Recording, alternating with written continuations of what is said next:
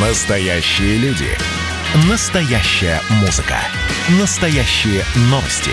Радио «Комсомольская правда». Радио про настоящее. 97,2 FM. эм. «Экономика» с Михаилом Делякиным. Здравствуйте, дорогие друзья. Сегодня у нас э, тема медицины, и сегодня очень грустное событие. Э, Я понимаю, я сейчас назову фамилию, которую никто из вас не знает. Сегодня умер величайший кардиолог эпохи. Да простят меня академики РАН, да простят меня э, Ченкора РАН. Величайший кардиолог эпохи Александр Иванович Гончаренко. Э, В очень преклонном возрасте, более 80 лет, просто прилег после командировки отдохнуть, ну и не встал. А этот человек сделал потрясающее открытие. В, в конце, э, конце 80-х годов еще э, это очень сложно поверить.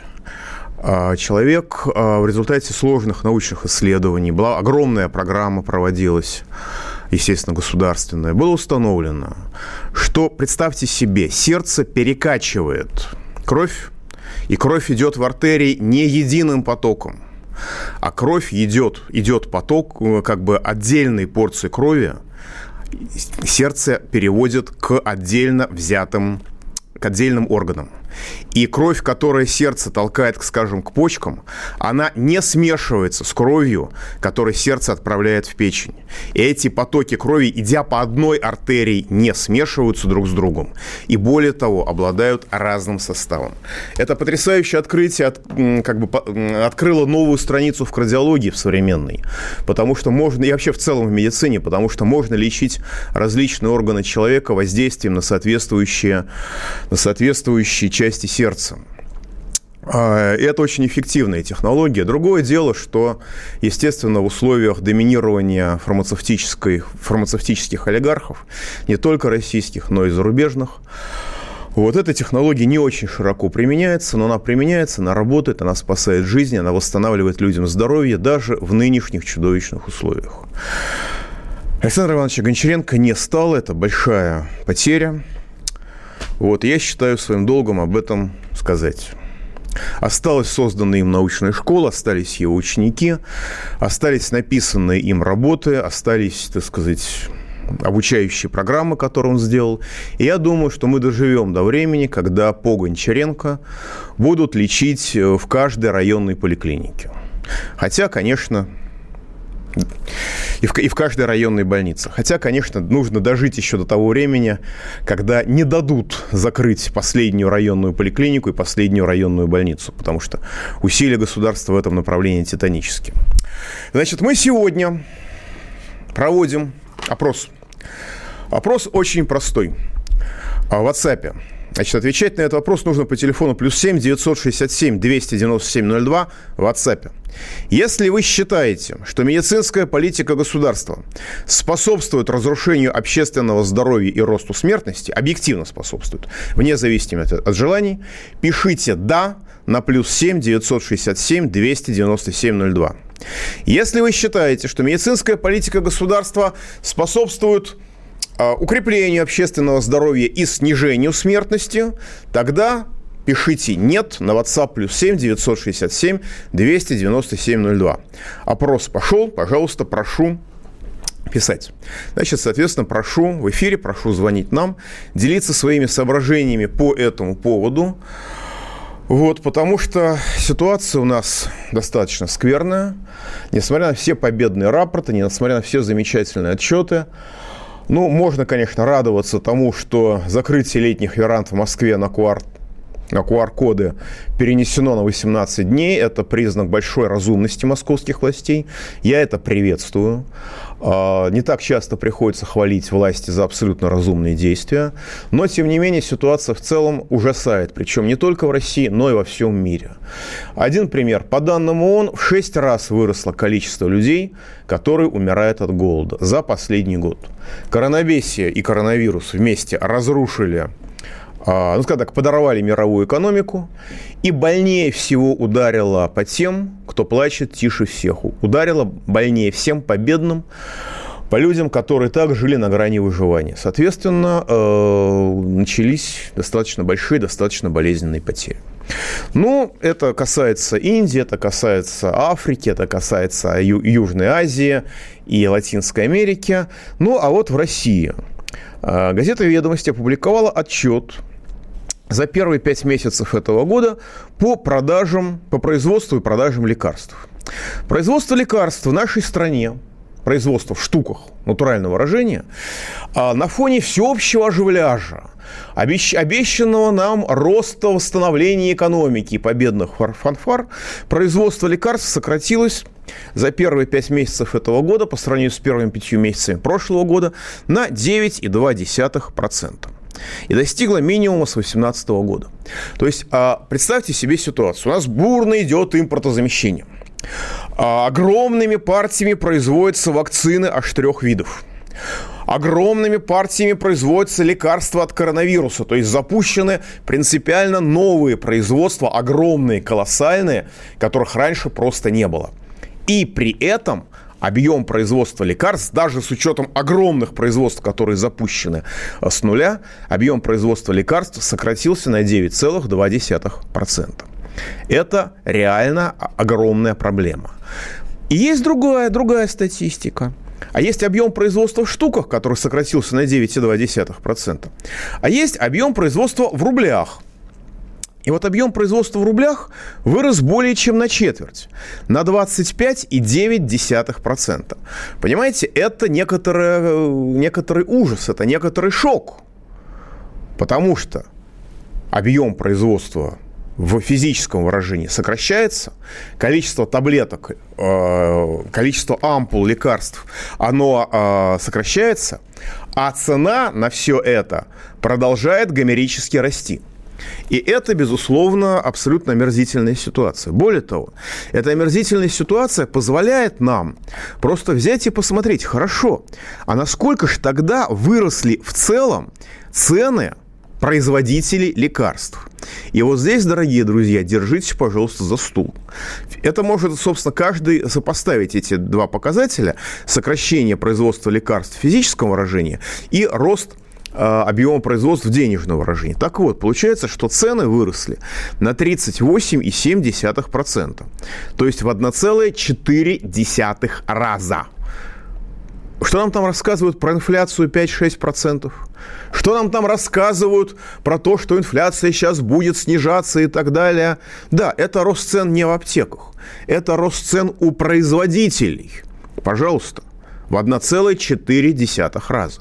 Да, конечно, этот рост цен происходит не только за, за счет того, что э, одна упаковка таблеток сейчас стоит больше, чем раньше стоила коробка таблеток. Нет.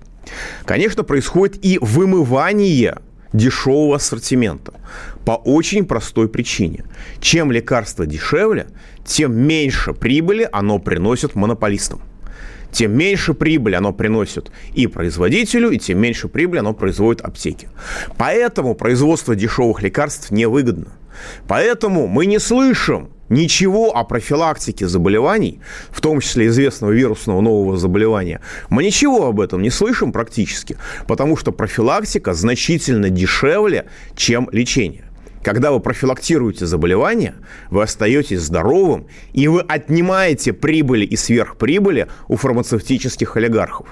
Поэтому российское государство почти ничего не говорит о профилактике. Обратите на это внимание. Ну, строго говоря, и у больниц, которые, так сказать, за каждого больного получают деньги из бюджета, вы тоже вы тоже, так сказать, отнимаете у них деньги. Ну вот пишет 8441. Э, Ничего удивительного. В аптеках не найдешь парацетамола, аспирина в старой дешевой упаковке. Есть то же самое, но в новой. В 4 раза дороже. Мы платим за упаковку. А производители, продавцы в полном шоколаде. Да, я полностью с вами согласен. Да, и вот пишет 6615 из Московской области. Прошлое было письмо из Челябинской области. У нас ее профилактики просто нет. Я полностью с вами согласен. И дальше э, исследование, которое цитирует ведомости, э, говорит, что на 16% сократился объем производства безрецептурных лекарств, то есть дешевых и относительно простых, а рецептурных сократился объем производства только на 1%. Рецептурные относительно сложные, относительно дорогие. А, авторы доклада справедливо объясняют ситуацию падением реальных доходов. И потрясающая фраза, от которой у меня, например, просто мороз прошел по телу. Люди говорят, что причина падения производства лекарств заключается в том, что граждане Российской Федерации а, сокращают потребление продукции не первой необходимости. То есть, понимаете ситуацию? У нас лекарства у нас бедность и нищета людей дошла до такого уровня, людей окунули в такой кошмар, что лекарства перестали быть продукцией первой необходимости с сугубо маркетинговой точки зрения. Ну, при этом, естественно, маркетологи говорят, что у нас граждане Российской Федерации, оказывается, сами не берут дешевые препараты, отказываются покупать дешевые препараты. И поэтому несчастные аптечные сети просто вынуждены выставлять на прилавок те же самые препараты по сильно повышенным ценам. Ну и производители, тоже несчастные производители, сталкиваясь с тем, что люди не хотят, вот граждане России, не повезло производителям с гражданами России, почти как либералам, не хотят граждане России покупать дешевые товары, вот категорически не хотят. Предпочитают покупать дорогие. Экономика. Горбачев уже давно не у власти, но все эти годы идет суд над ним. Судят жестоко, приговоры выносят размашистые, безапелляционные. Нередко расстрелять. И некоторые готовы лично этот приговор привести в исполнение. Здесь нет равнодушных. Судить Горбачева легко, понять его трудно. Так кто же он, Михаил Сергеевич, созидатель или разрушитель? Слушайте аудиосериал «Однажды в Советском Союзе». Невероятная история Горбачева. С понедельника по среду в 10 часов вечера по московскому времени. «Экономика» с Михаилом Делякиным – Да, дорогие друзья, я приношу извинения, что, возможно, я прервался на полусловие. У нас здесь продолжается ремонт. Как известно, дважды переехать – это один раз сгореть. А «Комсомольская правда», надо сказать, лет 20 назад уже горела. Ну, сейчас перевыполняет план по ремонтам. Поэтому не все оборудование работает с первого пинка. И я тоже, честно скажу, не, не полностью умею пользоваться всем оборудованием. Поэтому я иногда допускаю досадные а, ошибки, за которые я и приношу вам глубочайшие извинения. А, договаривая то, что я сказал, а, маркетологи говорят, что бедные граждане России сами не берут дешевые препараты, предпочитая покупать дорогие. Ну, мы знаем цену этим разговорам, но просто хочу зафиксировать, дорогие друзья – Э, еще раз. Цены производителей лекарств выросли на 38,7%, если, если, если смотреть в целом по отрасли. В рублях выручка выросла более чем на четверть, в натуральном выражении производство лекарств упало почти на 10%, несмотря на то, что у нас освоили производство качественно новых, как бы сказать, помягче лекарственных препаратов. Давайте примем звоночек. Ильдус из Казани, вы в эфире. Добрый день, Михаил Геннадьевич. Здрасте. Нас, нас в дверь, мы в окно. Вы извините, пожалуйста, что э, в прошлом э, своем вопросе я слишком долго его раскрывал. Да ничего страшного, да. И, кстати, если его концентрировать и, ну, взад в суть, в Казани множество предпринимателей ис, ис, ну, испытывают довольно серьезные проблемы. Это связано и э, с изменением некоторым э, в налоговой нашей атмосфере, том плане, что и отмена ЕНВД, и переход на другие налоговые системы. Э, и все же, если какая-либо такая площадка, где можно было бы в диалоге с властью, помимо нашего республиканского уровня, помимо города Казани, эти вопросы конструктивно решать. Ну, вы знаете, насчет конструктивного решения, я боюсь, я вас сильно разочарую. Но, в принципе, есть организации бизнеса, есть РСПП, Российский союз промышленников, предпринимателей, хотя его все чаще зовут профсоюзом олигархов. Есть торгово-промышленная палата, и это очень инфраструк... развитая инфраструктура по всей стране на всех уровнях. Есть э, деловая Россия, есть опора России для малого бизнеса. И, в принципе, там какое-то движение есть. Есть даже какие-то там омбудсмены по делам бизнеса, бесчисленные. Мне всегда казалось, что в Татарстане как раз очень хорошо а, с вообще взаимодействием государства с бизнесом. Ну, может быть, так сказать, я смотрел с другой стороны, со стороны власти, как это ей видится, но мне всегда казалось, что это достаточно край, крайне разумно управляемый регион Российской Федерации, скажем так. Но так, чтобы спрашивали у людей, а что вы думаете про налоги, знаете, есть такой орган, называется он парламент, называется он Государственная Дума, и теоретически это должно происходить через нее. Но пока у нас там есть засилье известной партии, которую мы не называем так же, как, как большое количество неприличных болезней, вот, до этого времени, я думаю, нам остается только задавать друг другу недоуменные вопросы. А неужели так? И получать ответы «да» и еще хуже. Итак, дорогие друзья, продолжаем опрос. Считаете ли вы, вернее, скажем так, да, если вы считаете, что медицинская политика государства способствует разрушению общественного здоровья и росту смертности, тогда пишите в WhatsApp на плюс 7 967 297 02 слово «да». Если вы, напротив, считаете, что медицинская политика государства способствует укреплению общественного здоровья и снижению смертности, тогда, пожалуйста, в WhatsApp на плюс 7 967 297 02 пишите слово «нет». А мы продолжаем, продолжаем голосование. Телефон прямого эфира 8 800 297 02. И по тому же самому телефону плюс 7 967 297 02 пишите смс, WhatsApp, Viber и, что важно, Telegram. И, конечно, смотрите нас на YouTube. Давайте примем звоночку. Юрий из Волгограда в эфире. Здравствуйте, Михаил Геннадьевич. Здрасте. Прежде своего вопроса я отвечу на ваш вопрос. Конечно, медицинская политика государства не способствует сохранению здоровья. Ну, такой задачи просто не стоит. Пример, да хотя бы вот э, то, что делят людей на вакцинированных и не вакцинированных. Надо бы делить на больных и здоровых.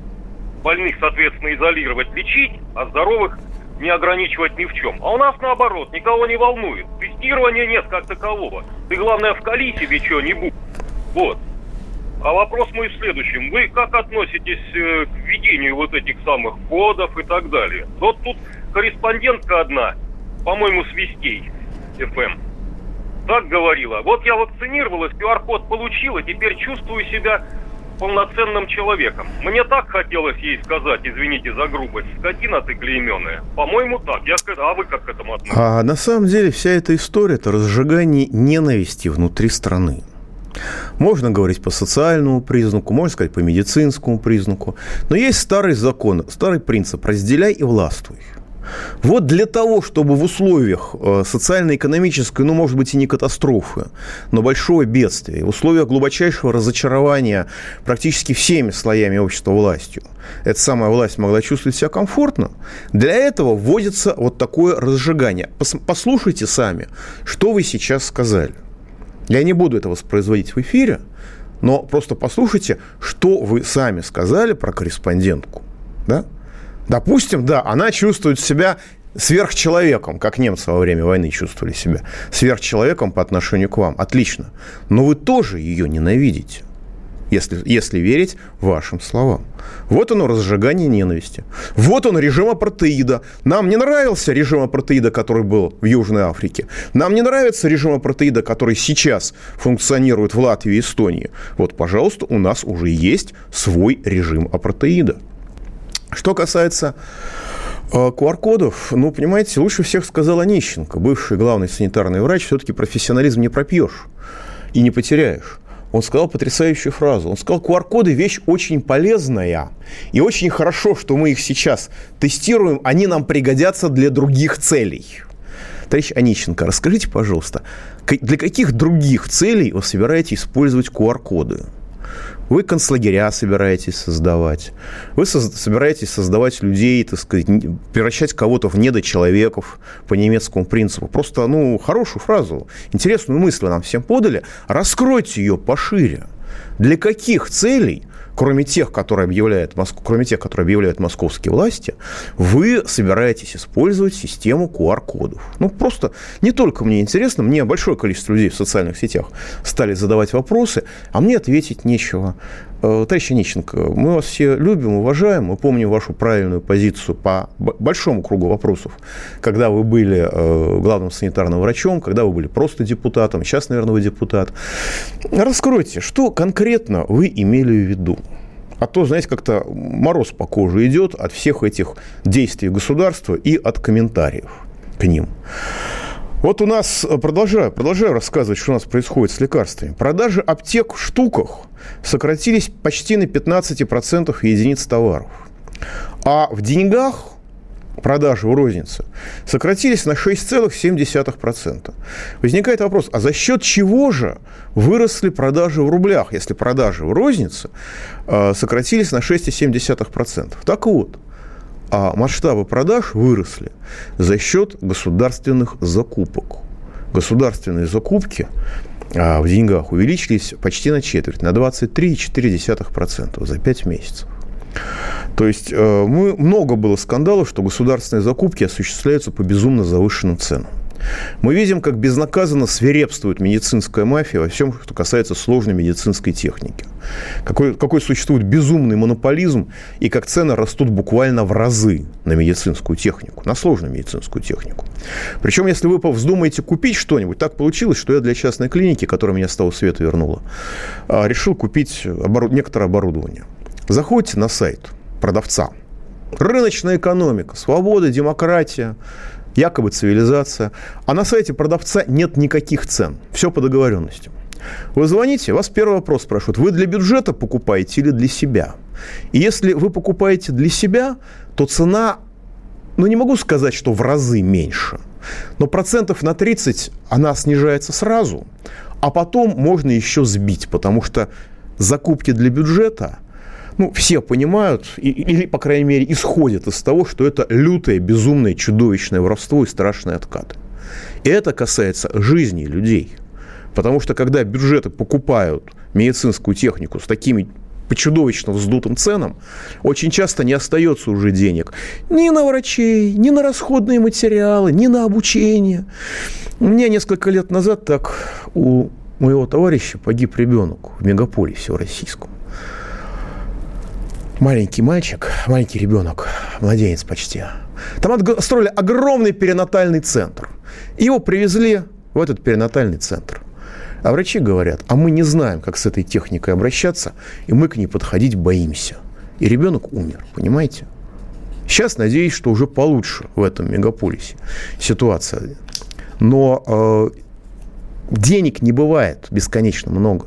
И когда завышают цены на лекарства, когда завышают цену на медицинскую технику, когда это все это происходит безнаказанно, когда за это не наказывают, а награждают и повышают по службе, за это чудовищно, не могу сказать воровство, доказательств нет, посадят, за это чудовищное, так сказать, как минимум бесхозяйственность и злоупотребление, то это оборачивается в сфере здравоохранения не деньгами – а сверхсмертностью, которая, я напомню, у нас в прошлом году по официальным данным Росстата сверхсмертность превысила, на душу населения, превысила количество людей, которое было расстреляно во время большого террора 1937 года. Вот такова цена государственной политики в сфере уже здравоохранения. Пауза будет короткая, не переключайтесь.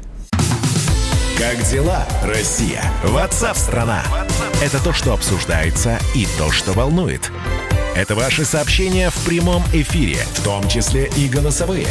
Каждый будний день с 11 до 15 часов с Михаилом Антоновым. Эфир открыт для всех. Включайтесь. Радио «Комсомольская правда». Радио про настоящее.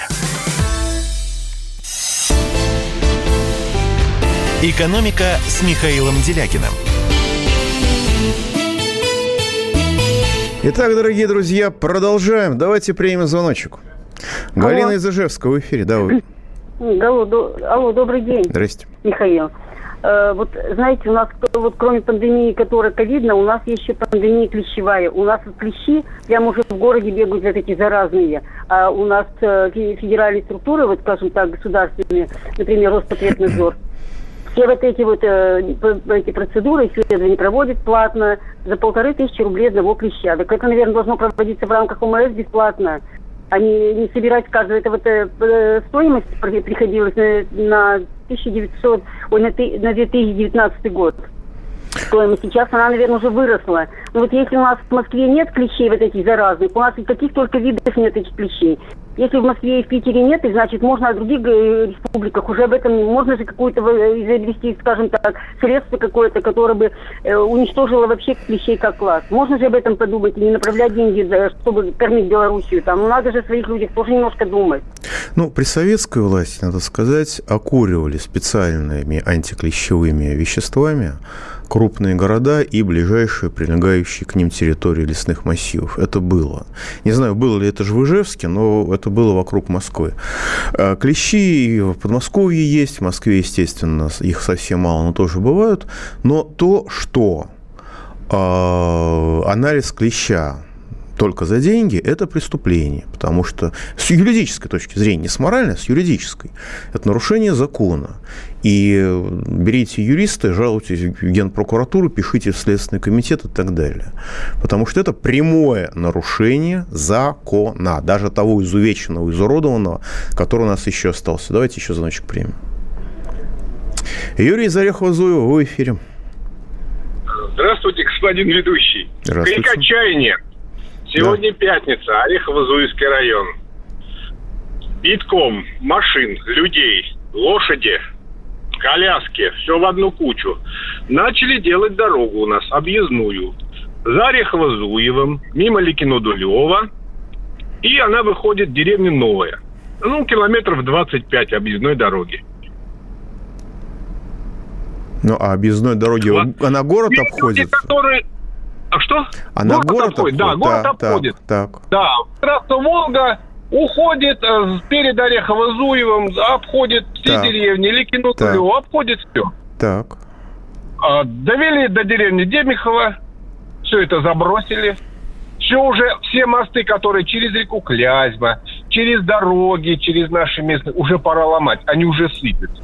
Люди, те, которые сели за воровство, уже вышли, живут припеваючи, а дороги все нет. Ну, вот такой крик отчаяния. Орехов-Зуевский район. Понятно. Недальнее Подмосковье. Якобы дорожное инфраструктурное строительство. Я даже не могу пошутить, когда в регионе обычно по разбитой дороге едешь, спрашиваешь местных, кто строил, и обычно отвечают армянская мафия. Вот так получилось, у различных мафиозных структур есть свои специализации отраслевые. Вот. А это федеральный проект. Ну, наверное, федеральная мафия строила. Что ж тут скажешь на это? Такое у нас государство, к сожалению. Кстати, о государстве. Минфин отчитался. Отчет по исполнению федерального бюджета, я надеюсь, будет на следующей неделе. А сейчас Минфин отчитался об исполнении региональных бюджетов за первое полугодие этого года. Так вот, вы сейчас удивитесь очень сильно – региональные бюджеты в Российской Федерации исполнены с профицитом совокупным 442 миллиарда рублей. Ну, понятно, что это Москва, это Ямал-Ненецкий автономный округ, это Ханты-Мансийский автономный округ, это еще несколько богатых регионов, но тем не менее региональные бюджеты в целом закончили полугодие, которое вызывает ощущение катастрофического, с лютым профицитом почти, ну, конечно, не полтриллиона, но 442 миллиарда рублей. Я напомню, в 2020 году, а, за первое полугодие 2020 года, был дефицит в 214 а, миллиардов. То есть от избытка денег захват, захлебывается, не зная, куда девать деньги, не только федеральный бюджет, но и целый ряд региональных бюджетов. И Минфин вместо того, чтобы перераспределить деньги от тех, кто не знает, куда их девать, к тем, кто погибает в прямом смысле этого слова. Вместо этого он спокойненько наблюдает за эту картину и, что называется, и в ус не дует. Не используем остатки на счетах региональных бюджетов. Выросли в почти в полтора раза. С полутора триллионов рублей до двух и двух десятых триллионов рублей. Я говорю все время, вот 1 июля, первое, а, да, 1, 1 июня данные за федеральный бюджет, федерального бюджета. 1 июня данные не используем остатки 17,9 триллионов рублей в федеральном бюджете. Ужас, ужас, ужас. Так в региональных бюджетах неиспользуемые остатки выросли в полтора раза до 2,2 триллионов рублей. И ряд регионов, Минфин, к сожалению, их не называет, просто купается в деньгах, не зная, куда их девать. И абсолютное большинство а, доедают, так сказать, не могу даже сказать, что без соли. И в этой ситуации федеральные власти не предпринимают никаких условий для выравнивания этих чудовищных, как говорят экономисты, диспропорций. А грубо говоря, у нас страна разорвана, разорвана, как когда-то мечтал Обама, в клочья, только не американцами, а бюджетной политикой Минфина. Потому что есть центр, где есть деньги, и люди не знают, куда их девать, и не только это Москва. Ну, в смысле, не люди, а региональные власти не знают, куда девать деньги. А основная часть страны тихо вымирает от безденежья. Вот доходы выросли в 82 регионах Российской Федерации. А в трех регионах они упали. Понимаете? У нас есть три региона, в которые, несмотря на э, посткризисное, постковидное, как нам объясняют, восстановление экономики, несмотря на инфляцию, несмотря на все это, доходы упали, то есть получают в первом полугодии меньше, чем в первом полугодии прошлого года. Вот. А в целом доходы выросли на 18%, расходы региональных бюджетов выросли на 8%. Причем расходы выросли в 78 регионах, а в 7 регионах они упали. Представляете, как замечательная ситуация в четырех регионах, где доходы региональных бюджетов выросли, а расходы упали. Хотелось бы, конечно, знать их поименно, эти замечательные регионы, где такое эффективное финансовое управление. Но они, скорее всего, не виноваты, потому что они находятся под очень жестким давлением, в очень жестких рамках Министерства финансов Российской Федерации которое вместе с Банком России просто вымаривает страну искусственно созданным денежным голодом. Я так завелся, извините, от этой статистики, что я даже забыл напомнить вам про наше голосование. Если вы считаете, что медицинская политика государства способствует разрушению общественного здоровья и росту смертности, то в WhatsApp по телефону плюс 7 967 297 02 пишите слово «да». Если же вы считаете, что медицинская политика государства способствует, наоборот, укреплению общественного здоровья и снижению смертности, тогда в том же самом WhatsApp, по тому же телефону плюс 7 967 297 02 пишите, пожалуйста, слово «нет». Голосование продолжается. Оно скоро закончится. Телефон прямого эфира 8 800 297 02. Пишите WhatsApp, Viber и Telegram плюс 7 967 297 02. У вас очень хороший комментарий, дорогие друзья. Вот из Москвы Московской области 2183 пишет. Министерство здравоохранения, процветание фарм олигархов печально. Из Белгородской области 5144. Просто взвинтили на все, ц... на все цены и на лекарства, соответственно, во всем бизнес. И ничего личного, точнее не бизнес, а бесконтрольный беспредел.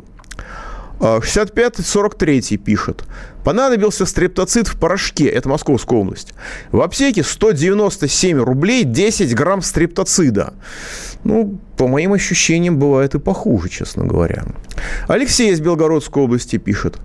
Так, это я уже, я уже читал. Вот. Вас приветствует Краснодар. У меня знакомая работает на оптовом складе – где все аптеки закупаются лекарствами. Так вот, нафтизин капли в нос аптека покупает за 6 рублей, а продает за 60 рублей. Коллеги, а какая вообще страна может выдержать такое завышение цен? И в итоге нафтизин все равно дешевое лекарство. Представляете, сколько накручивают на дорогих лекарствах? Да? У нас полностью отсутствует ограничение произвола монополий потому что либералы, которые управляют социально-экономической сферой России, которые сидят в правительстве, которые сидят в Банке России, судя по всему, считают единственным, единственной реальной свободой предпринимательства свободу завышать цены и тем грабить потребителей. Евгений спрашивает, чем отличается инфляция от девальвации? Девальвация – это ослабление национальной валюты по отношению к другим валютам. Например, если там несколько, 7 лет назад рубль стоил доллар стоил 30 рублей, а сейчас он стоит 74 рубля, вот это вот девальвация рубля. Девальвация рубля – это ослабление валюты по отношению к другим валютам. А инфляция по отношению к товарам и услугам. Вот стоил там товар рубль, а сейчас он стоит 50 рублей. Вот это вот инфляция. Вот. Власти РФ будут сокращать, то есть убивать население до оптимального количества с их точки зрения. Нет, какая-то слишком радикальная точка зрения, я не думаю. О, вопрос. Из телеграмма пишут. А если вы ошибаетесь, не будучи медиком, если хоть одна жить будет на вас, спать будете спокойно из Нижегородской области, я рецептов здесь не даю. Я даже не агитирую ни за вакцинацию, ни против вакцинации. Я просто говорю, ребята, понимайте, пожалуйста, что это медицинский эксперимент. И вы сами в отсутствии должного объема информации, физически ни у кого нет, сами принимаете решение за себя. Расскажите, пожалуйста, когда я разговариваю про рост цен, где здесь на, на мне могут образоваться жизни? Расскажите, пожалуйста. Пауза будет короткой, не переключайтесь. Четвертый занимательный факт про Надану Фридрихсон. Она отлично умеет держать удар. Мыслитель, поэт, философ Анатолий Кузичев. Боксер еще и лыжник. Ну, боксер он так себе. Че, не пробила тебе разве печень в тот раз? Занимательный факт про Надану Фридрихсон номер пять. Надана за вопросом в карман не лезет. Скажите, Цыпкин, через секунду будет ядерный грипп. Ты о чем бы ты сейчас пожалел?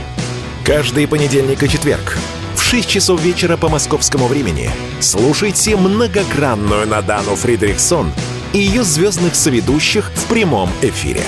Вот мы дружной компашкой на радио «Комсомольская правда» будем для вас вещать. «Экономика» с Михаилом Делякиным –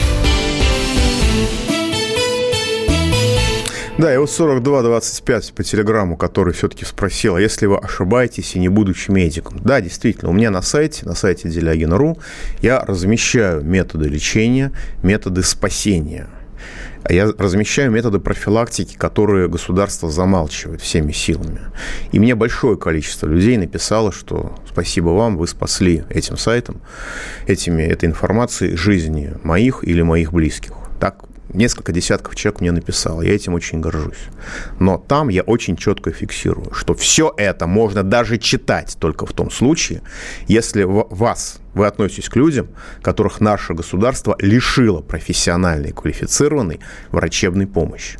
Если у вас, несмотря на усилия государства в доступе врачи квалифицированные, профессиональные, да, не проктологи, которые прошли трехдневный курс обучения надеванию халата и стали инфекционистами, а профессиональные врачи, если у вас есть вокруг вас в доступе, то вы обязаны обращаться только к ним. Вот. Давайте примем звоночек. Андрей Забаканов в эфире. Здравствуйте, Михаил Геннадьевич. Это Андрей Собакана. Вот э, по ковиду Сейчас да. много менеджеров, э, всяких дистрибьюторов зарубежных про пропихивают нам всякие лекарства. Вот мир 19 сейчас пошел, кому-то помогает, кому-то нет. Кому-то помогает вот эта вакцинация, кто-то заражает вакцинированные, невакцинированных. Вот как вы относитесь, э, сколько будет вот э, такая вот каналия продолжаться, когда деньги будут вывозиться из России – а в России эти деньги до народа не будут доходить. То есть я и про распределение, вот про это, о чем вы сейчас только говорили. Как вы считаете, правильная это политика государства или нет? Андрей, если это политика, то я считаю ее преступной и в сфере ликвидации здравоохранения, и в сфере вывоза денег из страны. Но пока мы с вами ее не остановим, естественно, законными методами, она будет продолжаться. Правда, я не уверен, можно ли говорить про законные методы, потому что призыв к соблюдению закона это именно то преступление, одно из тех преступлений, за которые господин Платошкин получил срок пять с половиной лет, пусть даже условный. Это как бы ему инкриминировано, что он призывал к соблюдению законов Российской Федерации. Но от меня призывов к нарушению закона все равно не добьются, несмотря даже на все усилия. Подводим итоги нашего голосования. Проголосовало а, более 100 человек. 95% считают, что медицинская политика государства способствует разрушению общественного здоровья и росту смертности. Ну и 5% считают, что она способствует укреплению общественного здоровья и снижению смертности. Как бы я хотел быть среди этих уже 6%. Прямо вот моя мечта, но, боюсь, нынешнее государство не позволит мне этой мечте сбыться. Давайте еще звоночек примем. Владимир из Московской области. Вы в эфире. А, добрый вечер. Здравствуйте. Э, Михаил, вчера на радио «Комсомольская правда» выступал Игорь Баранов, генеральный директор Мособлгаза, о том, какие радости ждут подмосковных жителей по внедрению этой самой газификации. Что, совсем газ так отключат? Вот, да, это не исключается. И вот почему. Значит, 17 октября 2017 года Мособлгаз был приватизирован. Вы, наверное, знаете об этом. Нет, честно говоря, нет. ГУП, э, Мособлгаз, это 4 года почти назад, перестал существовать как ГУП, а стал АО Мособлгаз. А с 1 ноября 2017 года цены на проверку плиты, которую обозвали техобслуживание вместо техдиагностики, значит, э, цены увеличились в год до 1600 рублей, 1250 угу. вот я плачу, кто-то 750 рублей в год. Угу. В то время как Москва об этом не платит, за это не платит, за техобслуживание. То есть придет э, работник, проверит четырехкомфорочную плиту, есть ли утечка газа или нет, нет, и уходит. Пять минут, семь минут. Раз в год 1600 рублей. Ну да, хотя пошмыгает, это, пошмыгает носиком около плиты, понятно. Да, хотя эта проверка заложена в тарифе за газ. Тариф за газ не отменили, не изменили, а цены подняли. Понятно. Значит, прежнего директора выгнали. С января прошлого, ну, значит, 2020 года стал Игорь Баранов, вы говорили. И что, он да, еще, он еще повысил день... цены, он еще повысил тарифы. Старого Нет, же, наверное, выгнали. Повысил. Старого же, наверное, выгнали за то, что он такие низкие тарифы держал. Незаконные. Михаил Геннадьевич, но это все я собрал в очень... Я подготовленный человек. Я вам скажу, слушай, у меня за плечами очень большой опыт работы в профсоюзах. 15 лет. Я собрал все значит, данные и отправил Кириенко Значит, с нарочным привезли ему э, в, декаб... Э, в октябре 2018 -го года. Вопрос в чем? В тот же день его чиновник отправил это в э, этот самый э этому, этому вопрос да, в чем? Палки. Вопрос в чем? А вопрос в том, что никто ничего не принимает, никаких мер. Грабят а зачем принимать мер? Послушайте, грабеж вас, если, про, если судить по деятельности государства, ограбление вас является его ключевой задачей. Ограбление вас через произвол монополий, в том числе через э, частные Мособлгаз, через государственные монополии, через все. Это функционал, насколько можно судить, этой системы. Потому что по-другому объяснить происходящее невозможно. Ну а теперь хорошие новости. Анна Попова, глава Роспотребнадзора, официально объявила сегодня радостную новость. Оказывается, сообщения всех наших властей, которые год уже продолжаются, по крайней мере, с февраля месяца, о том, что привитые могут быть заразными, и мне позавчера буквально очень высокопоставленный вирусолог просто с пеной у рта под камерой, под камеру мне кричал, что привитые могут быть заразные, и очень понятно объяснял это. Оказывается, все это неправда, и теперь привитые заразными не считаются. Это хорошая новость. Вторая хорошая новость. Американская блогерша, по-моему, называется Эль Маршалл, тиктокерша, а, объявила, что у нее после вакцинации Pfizer на два размера увеличился объем груди. Ну, для нее это было важно, она от этого, судя по всему, страдала. Вот. И тут же под ее тиктоком, под этим сообщением, огромное количество других женщин и девушек написало, ой, у меня то же самое, я не понимал, что со мной происходит, вот какая хорошая новость. Правда, им испортил малину извините за мои, за мои слова, норвежский медик, который сказал, да, в Норвегии наблюдается то же самое, это имеет свои причины, там лимфатические узлы распухают после вакцины, но потом все это приходит в норму, и объем груди вернется к прежним параметрам. Но поскольку спутник Ви явно лучше, наша вакцина явно лучше всех зарубежных вакцин, у меня вопрос к вам для следующего эфира, коллеги. А, ну, грудь понятно, но, может быть, у вакцинированных увеличились размеры э, первичных половых признаков, которые для мужчин более важны, чем для женщин, так сказать, объем груди. Если это случилось, пожалуйста, пишите, поделитесь своей историей, и мы ее отрекламируем и выступим в поддержку вакцинации. Может быть, действительно такие побочные эффекты позитивные. Не только объем груди увеличиваться, но еще кое-что тоже. Пауза будет короткой, не переключайтесь. До следующего понедельника. Экономика.